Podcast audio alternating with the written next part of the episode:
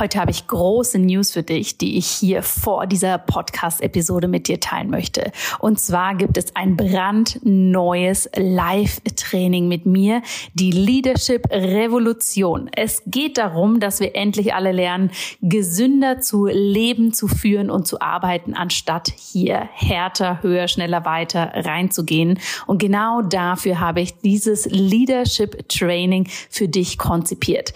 Es findet vom 3. April bis zum 9. April statt. Wenn du dich anmeldest, und das Ganze ist im Übrigen komplett kostenlos für dich, dann bekommst du hier einen exklusiven Trainingspodcast mit coolen Sessions, um da wirklich tief reinzugehen. Und dann treffen wir uns auch noch am 9. April für ein Live-Training, wo ich dir zeige, wie du für dich ganz persönlich eine Kultur der Gesundheit für dich, für dein Unternehmen, für deine Arbeit wirklich implementieren kannst. Denn mein großes Credo ist es, True Leaders are Healthy Leaders und keine People Pleaser kurz vor dem Burnout. Ich freue mich wahnsinnig, wenn du dabei bist oder wenn du natürlich diese Einladung mit Menschen in deinem Umfeld teilst, für die das auch spannend sein könnte.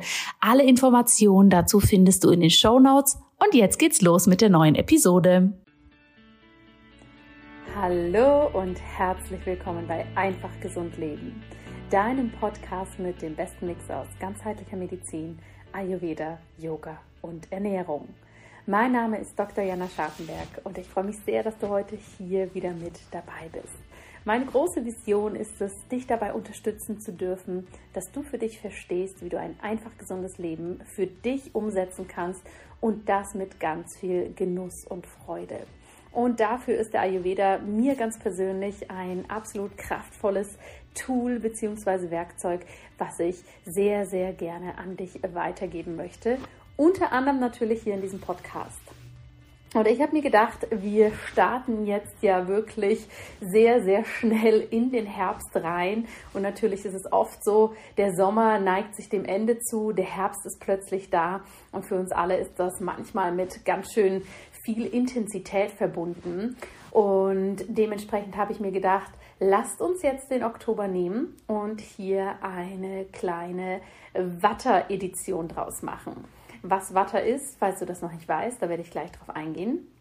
Aber ich möchte gerne die nächsten äh, Wochen nutzen, um dir in kurzen und knackigen Folgen zu zeigen, was in dieser Jahreszeit besonders wichtig für dich ist, aus ayurvedischer Sicht, für deine Ernährung, für deine psychoemotionale Gesundheit, für deinen Körper, aber natürlich auch dieses Hintergrundverständnis, was Watter eigentlich ist.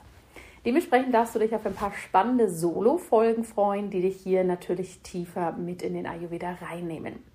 Und heute möchte ich hier den Fokus vor allem auf das Saisonale setzen. Also die aus ayurvedischer Sicht erklären, was wir jetzt für eine Jahreszeit haben, welche Elemente bzw. welches Dosha jetzt absolut im Vordergrund steht und dir zeigen, was du nicht nur ganz allgemein für dich tun kannst, sondern was auch ich ganz persönlich für mich umsetze um hier gut in den Herbst zu starten. Und da kommen bei mir vor allem ayurvedische, aber auch naturheilkundliche und medizinische Komponenten zusammen. Denn ich persönlich trenne das für mich nicht, sondern ich nehme hier immer das Beste sozusagen aus allen verschiedenen Welten und füge es zusammen. Und genau das Gleiche wünsche ich mir für dich auch. Also, lass uns loslegen. Wir sind im Herbst angekommen und wenn wir den ayurvedischen Jahreskreis betrachten, dann kommen wir jetzt in die sogenannte Vata-Zeit. Das Vata-Dosha gilt auch als das Königsdosha unter den drei Doshas, weil es sehr bewegt ist, sehr dynamisch und sehr, sehr mitreißend ist. Ja, also das Vata-Dosha ist das einzige dieser drei Bioenergien, was sozusagen die Kompetenz in sich trägt, auch die anderen Doshas zu bewegen. Und dementsprechend, egal welches Dosha bei dir jetzt gerade stark ausgeprägt ist, ob du dich vielleicht eher in einem feurigen Modus äh, fühlst oder eher in einem erdigen, zurückgezogenen Kapha-Modus, das Vata-Dosha kann das zum einen verstärken und zum anderen natürlich auch bewegen bzw. verschieben. Was bedeutet das? Wenn du also viel Feuer in dir spürst, hat das Vata-Dosha das Potenzial, das Feuer noch mehr anzuregen. Und das bedeutet für dich, dass du den Wechsel in diese Jahreszeit hinein gar nicht so unbedingt merkst, indem du viele Qualitäten des Vata-Dosha per se wahrnimmst, sondern es kann sein, dass das ein Verstärker ist für etwas, was du in einem anderen Dosha spürst. Wenn du also viel Feuer in dir gerade trägst, merkst du, dass das eventuell noch mehr auflodert. Durch vielleicht Hautunreinheiten, die du siehst, eine Ungeduld, die du verspürst, einen Versuch, noch schneller zu machen, noch schneller die Dinge zu erledigen, um möglichst alles unter einen Hut zu bekommen.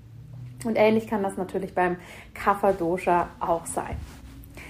Neben dieser Verstärkung kann es auch bewegen. Das heißt, es kann Kapha-Komponenten oder Pitta-Komponenten, die wir im Körper oder auch psychoemotional für uns irgendwo präsent haben, in andere Bereiche schieben. Ja, was meine ich damit? Das kann zum Beispiel sein, wenn du viel Feuer in dir trägst mm, und das normalerweise wahrnimmst als beispielsweise eine Hautunreinheit dass sich durch dieses hohe Watterpotenzial das Pitta verschiebt und du vielleicht merkst, oh, ich habe eher Sodbrennen oder ähm, ich habe morgens einen sehr sauren Geschmack im Mund. Oder, oder, oder. Es gibt hier unfassbar viele Komponenten, die aufeinandertreffen können. Und ich möchte dir hier einfach nur kurz bewusst machen, dass wir hier nicht in eine Pauschalisierung fallen dürfen, wenn es um die Doshas geht. Es ist nicht wie ein Lichtschalter, dass wir sagen, ups, Watter geht an und ich merke plötzlich überall Watter. Auch das kann sein, ja.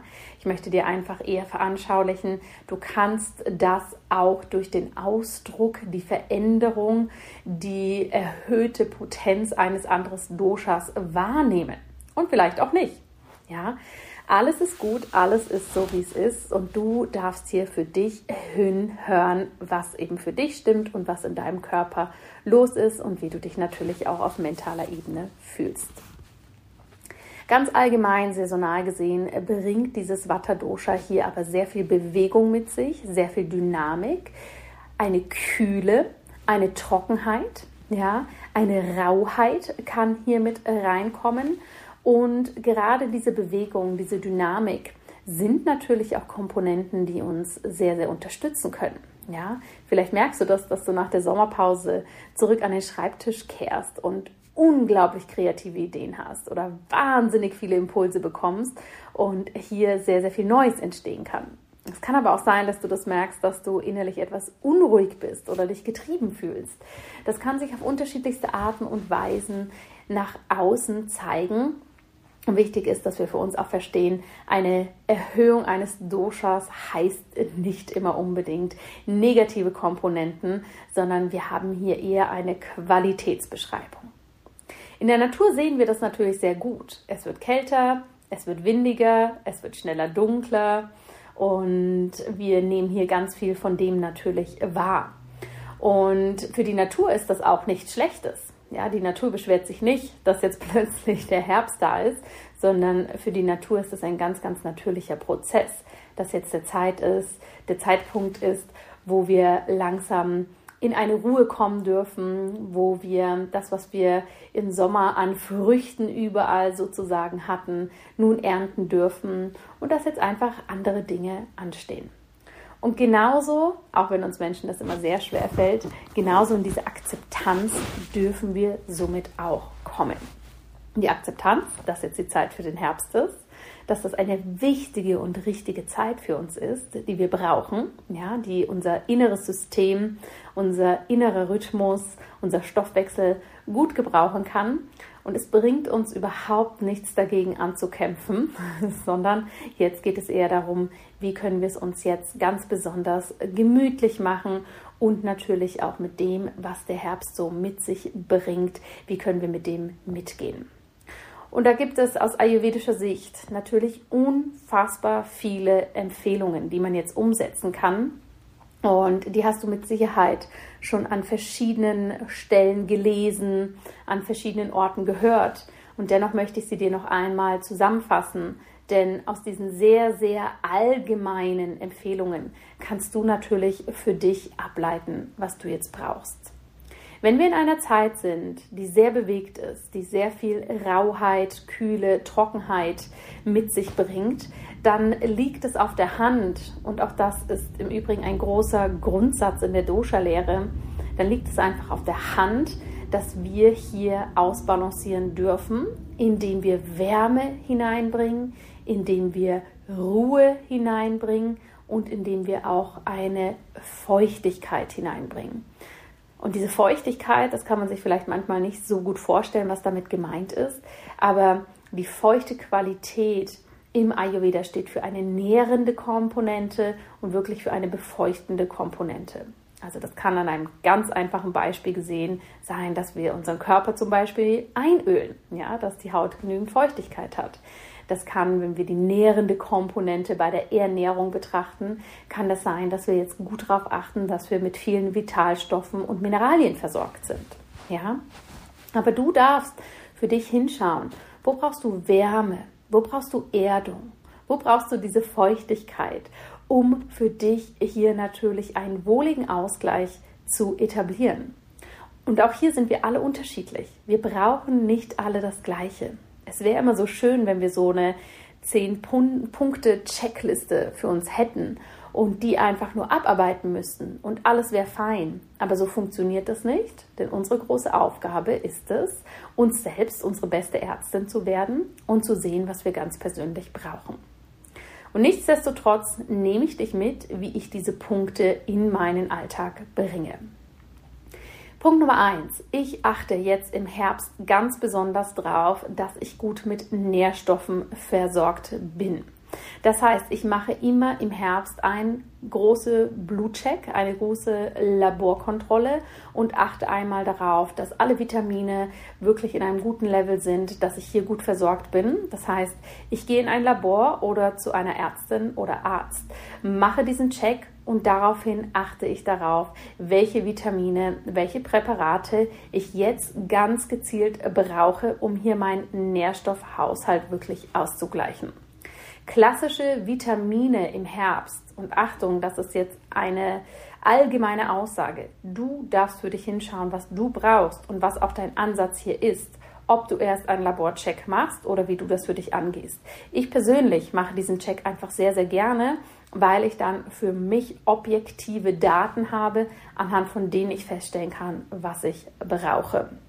Jetzt im Herbst achte ich besonders auf natürlich das Vitamin D. Ja, Vitamin D hat sehr, sehr viele watterausgleichende Komponenten, weil es ein sehr stabilisierendes Vitamin ist, weil es ein Vitamin ist, was für alle möglichen Stoffwechselfunktionen und auch unser Immunsystem immens wichtig ist. Das heißt, ich achte darauf, dass hier ich genügend von aufnehme. Ich achte auf das Vitamin B12, dass auch das auf einem hohen Niveau ist und für mich dann auch noch auf den Vitamin B-Komplex, weil ich weiß, dass ich hier oftmals etwas zu wenig habe.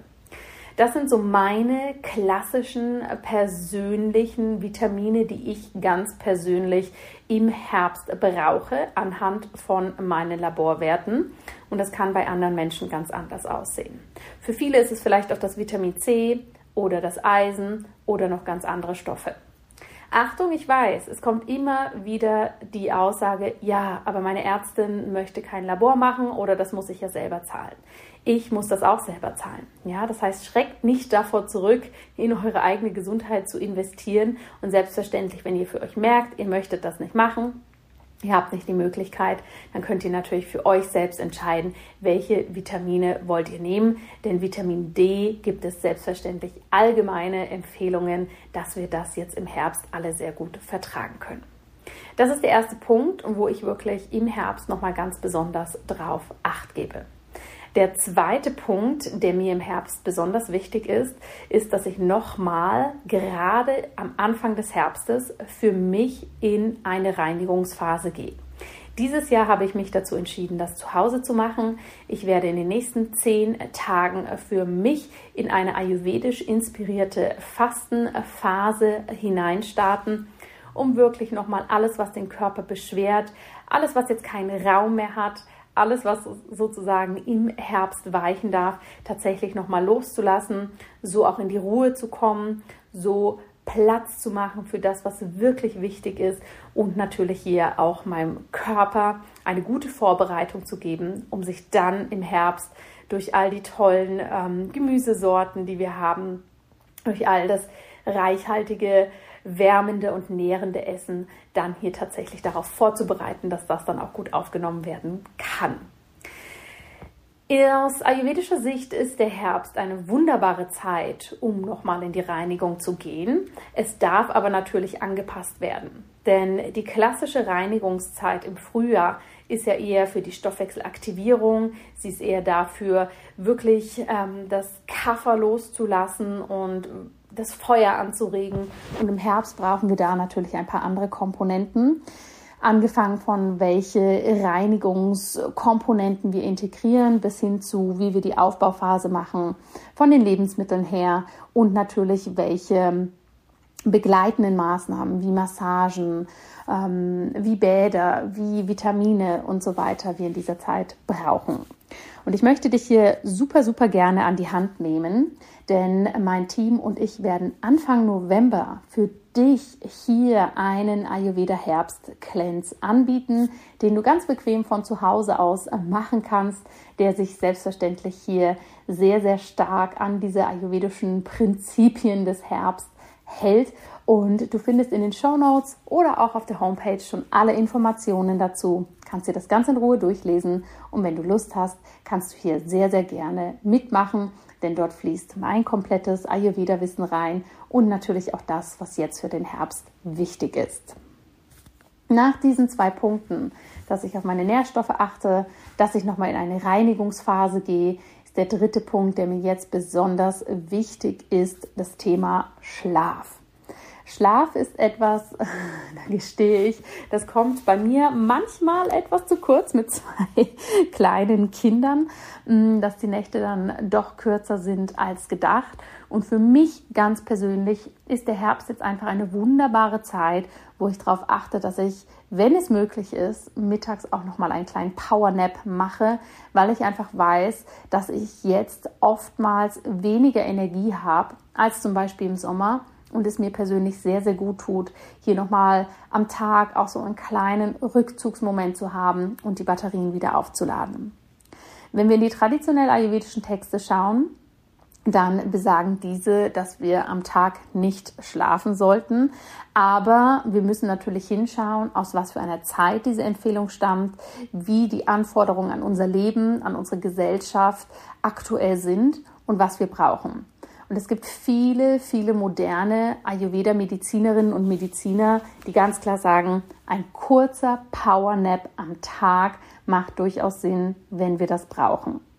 Alternativen dazu, wenn du merkst, dass dir das nicht gut tut oder du es nicht schaffst, nur kurz zu schlafen, sondern dann in so eine lange Schlafphase kommst, die einen dann meistens wirklich mehr auslaugt, als dass sie Energie gibt, sind schöne Alternativen, natürlich irgendwann am Mittag oder am frühen Nachmittag eine Meditation zu machen, mm, Yoga Nidra zu machen, eine Visualisierung, also all das, was dir innerlich einen kleinen Reset gibt, mm, denn diese Watterzeit bewegt viel in uns. Sie bewegt sehr viel Energie. Sie bewegt sehr viele Muster und Themen, die wir vielleicht mit uns rumtragen. Und da kann ganz, ganz viel an die Oberfläche kommen, was wir vielleicht manchmal gar nicht so greifen können. Und dementsprechend ist es so unglaublich wichtig, dass wir hier auf unsere Energie achten, dass wir aber auch darauf achten, wie es uns psychoemotional geht.